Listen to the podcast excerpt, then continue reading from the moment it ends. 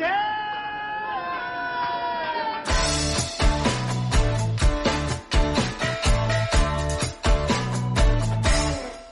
客官来了，您呢？说是嬉笑怒骂，京字京韵，老北京字里行间，品茶听书，逗你笑。本节目呢由喜马拉雅 FM 独家播出啊，感谢您收听老北京茶馆我呢是喜马拉雅上最会讲北京故事的丁儿爷。咱们呀，接着上回书的给您讲。上回书咱们说到李建成诱敌深入，宋老生末路穷途。啊，话说这宋老生中了李建成的调虎离山之计，被唐兵逼的，哎呀，那只能是这个撒丫子跑路了。本来呢，宋老生还觉着，哎呀，我地形熟悉呀，凭借着这个优势，我可以甩开这些个追兵。可是啊，人家唐兵直接那就是开弓放箭啊，那。甭管是人还是马，日嗖嗖嗖嗖嗖，又直接就射箭了。这马呢，中箭最严重，噗呲，哎噗呲，扑腾一下子就倒地上了。这宋老生呢，啊，也是咕噜一下子栽倒在地。这个宋老生就是刚要爬起来，没爬起来，晃晃悠悠，晃晃悠悠的时候，就听见马蹄声音响过，咔嗒咔嗒咔嗒咔嗒咔嗒，越来越近，越来越近。宋老生冷不丁一抬头，啪！一员武将由远而近，一槊就砸在宋老生这脑袋瓜子上了，给宋老生砸了一个万朵桃花开呀！当时，呃，就挂了。那这武将是从哪儿冒出来的啊？这武将又是谁呢？咱们呢，老规矩啊，我呢给您沏上一杯茶，您听我慢慢的白话。啊，一硕砸死什么硕呀？躺棍槊棒，那个槊啊，就是古代的一个长杆的兵器。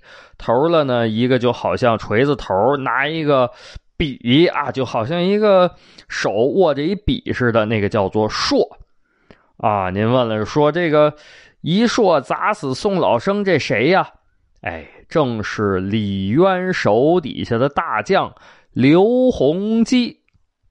啊，这个刘洪基呢，也是初唐名将，名到什么程度呢？是凌渊阁二十四功臣之一。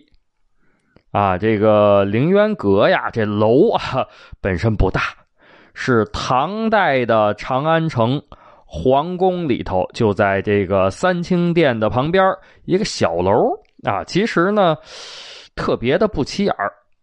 贞观十七年，也就是公元六百四十三年，唐太宗李世民为了纪念那些个和他一起打天下、治理天下的功臣，修建了凌烟阁。然后呢，哎，安排宫廷画师阎立本将二十四位功臣按照真人比例的身高画像。叫做《二十四功臣图》啊，因为这套画像陈列在凌渊阁，所以呢也叫做凌渊阁二十四功臣。唐代著名的大诗人李贺、李长吉啊，曾经有一首诗就提到了凌渊阁二十四功臣。李贺呀，又被称为诗鬼。啊，那个鬼呢，就是妖魔鬼怪的鬼。啊哈，您都知道啊，有什么诗圣是杜甫，啊，诗仙是李白，哎，其实呢还有诗佛和诗鬼。佛就是烧香拜佛，阿弥陀佛啊，佛祖保佑那个佛。诗佛是谁呢？是王维啊，这个鬼。啊，妖魔鬼怪这鬼诗鬼呢，就是李贺。李贺呢有好些个特别著名的诗句啊，我给您说说啊，您一听啊，这我有印象，对不对？比如说“黑云压城城欲摧，雄鸡一唱天下白，天若有情天亦老”，啊，这些个都是李贺诗句。李贺这首诗呢，叫做《南园十三首》。啊，里头写的“男儿何不带吴钩，收取关山五十州？请君暂上凌烟阁，若个书生万户侯。”啥意思呢？我我就斗胆啊，我斗胆给您解释解释啊，您听听。大概其的意思呢，就是说这个啊，男子汉大丈夫为什么不带上锋利的吴钩啊？啊，吴钩就是兵器武器。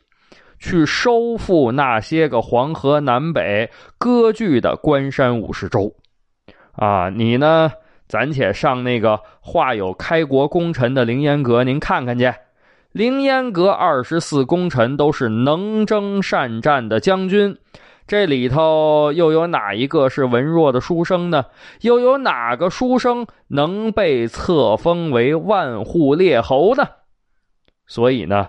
啊，原来有一句话就总结了这个，这叫什么？这叫“百无一用是书生”。啊，这个刘洪基呢，就是凌渊阁二十四功臣之一。这个凌渊阁二十四功臣分别是谁呢？啊，其实有好些个您都耳熟能详，比如说啊，司徒赵国公长孙无忌。司空扬州都督河间元王李孝恭，司空来国成公杜如晦，司空相州都督太子太师郑国文贞公魏征，司空梁国公房玄龄，开府仪同三司尚书左仆射申国公高士廉。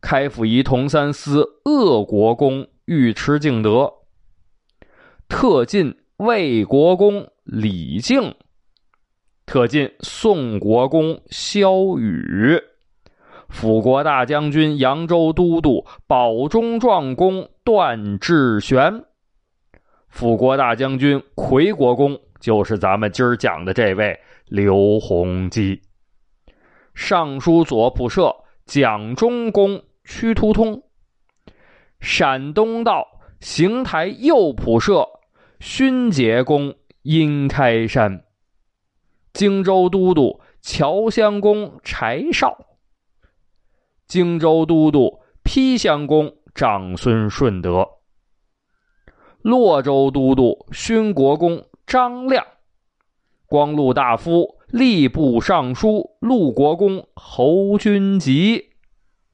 左骁卫大将军檀香公张公瑾，左领军大将军卢国公程咬金，礼部尚书永兴文义公于世南，户部尚书余襄公刘正会，光禄大夫户部尚书举国公唐俭，光禄大夫兵部尚书英国公。徐茂公，最后一位啊，徐州都督胡国公秦琼、秦叔宝，啊，这些个好多咱们都经常听到啊，什么这个李靖啊、杜如晦、长孙无忌、魏征、房玄龄、尉迟敬德，对不对？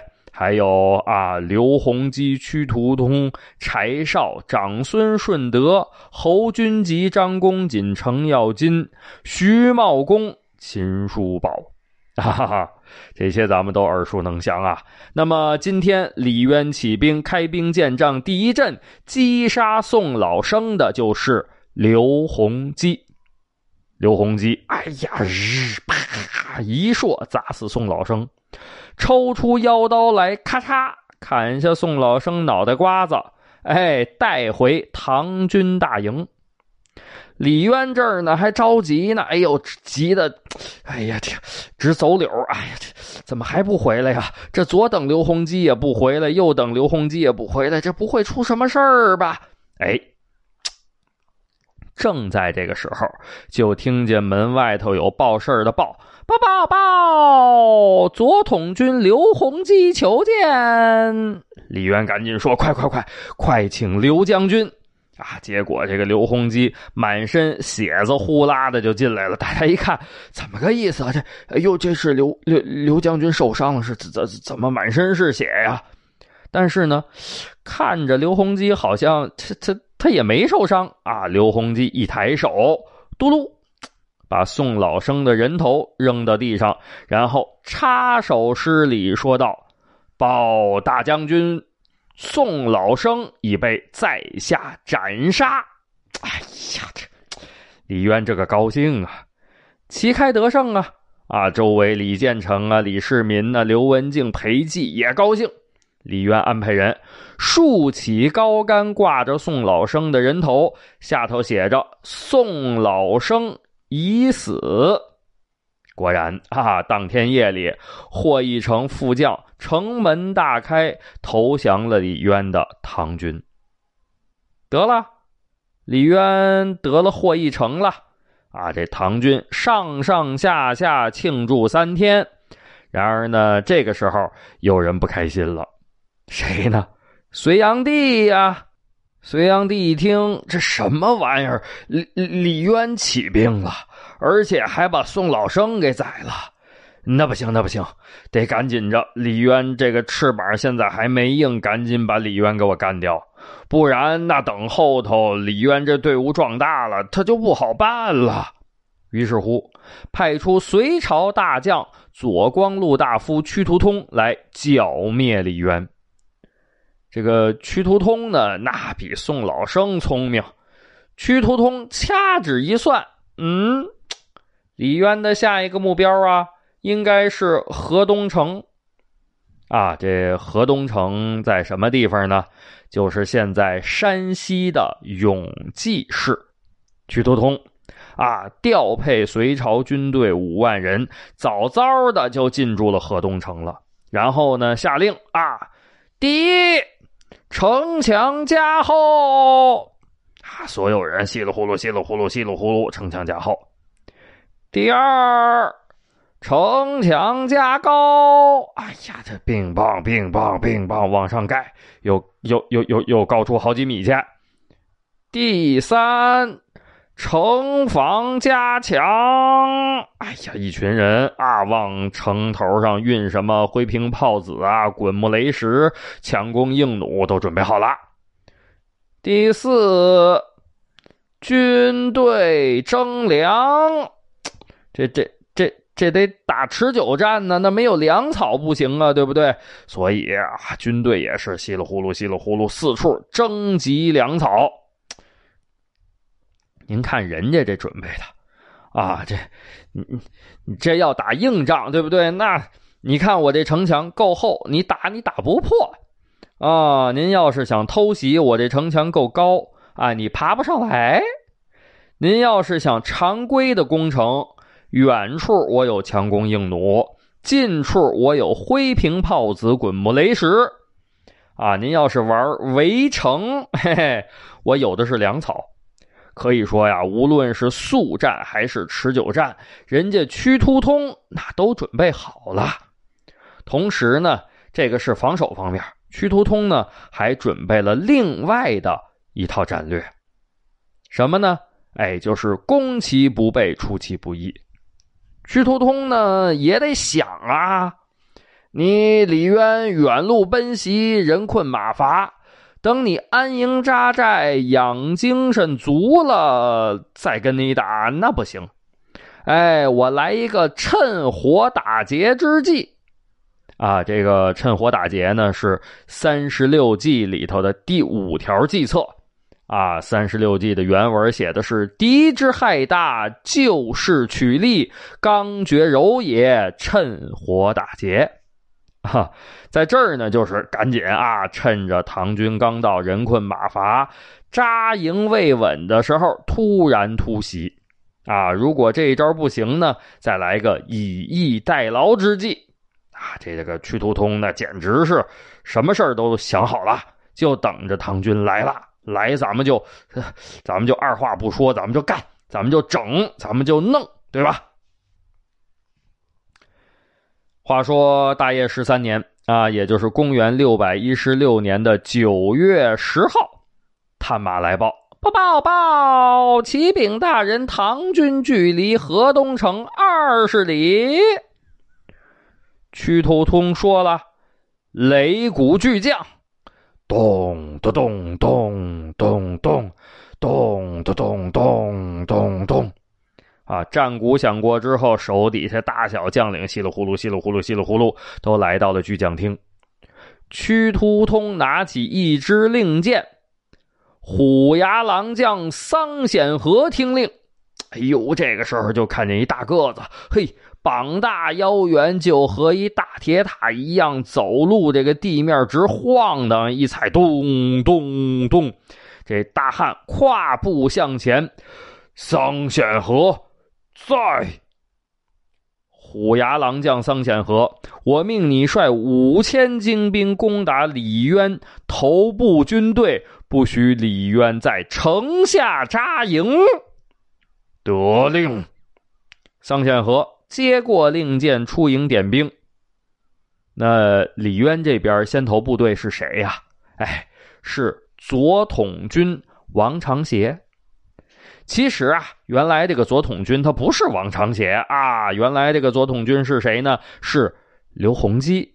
但是呢，霍邑城一战，刘洪基击杀宋老生，战斗结束之后，直接刘洪基由左统军被提升为右光禄大夫。那这个左统军的职位就空下来啦。刘洪基呢？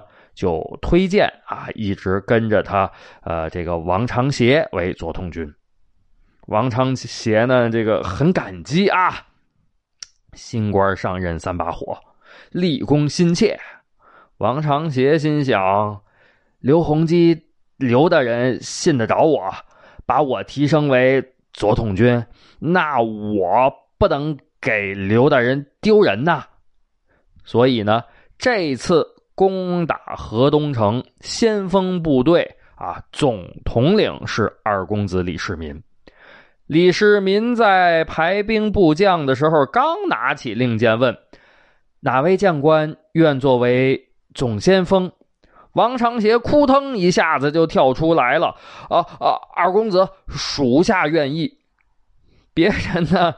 那那也都明白王长协这意思呀，所以呢，也没有人和王长协这儿争定啊。哎，就这样，王长协呢，顺顺当当就成了这次攻打河东城的先锋中的先锋。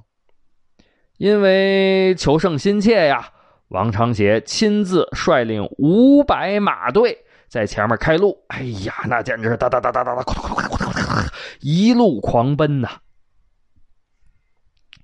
大业十三年九月十一号，早早的，王长协这五百马队就来到了河东城下。王长协呢，这着急啊，立功心切，连夜兼程，来到河东城外，勒住了马吁，啊，一看，嘿，这河东城四门子紧闭，吊桥高悬。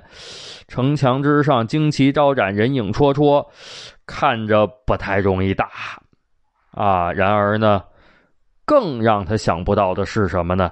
就在这个王长协的先锋部队五百人在城外头长途奔袭啊，对不对？这马呀还在那儿喘气儿呢，这气儿还没喘匀似的，就听见三声炮响，从河东城西边、东边分别杀出两支队伍，然后就是河东城这个吊桥，嘎啦啦啦啦啦啦啦，哐当！吊桥放下那个城门，咯吱吱吱吱吱吱，哐啷，城门打开，然后城里头也杀出一支人马。好家伙，哎呦，这支人马为首的这员大将，平顶身高一丈一挂领肩膀宽了得超过三尺，可以说那是肩宽背后，膀炸腰粗，肚的腰圆。呃，这这这这这是没长毛啊！我跟你讲，如果长了毛，就跟大狗熊差不多少。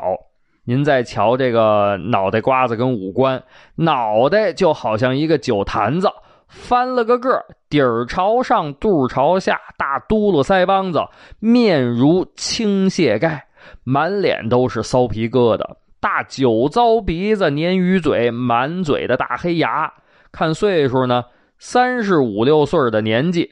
头上戴着冰铁盔，身穿冰铁甲，骑着一匹大黑马，手里头提了着一把抄了号的和善板门大砍刀。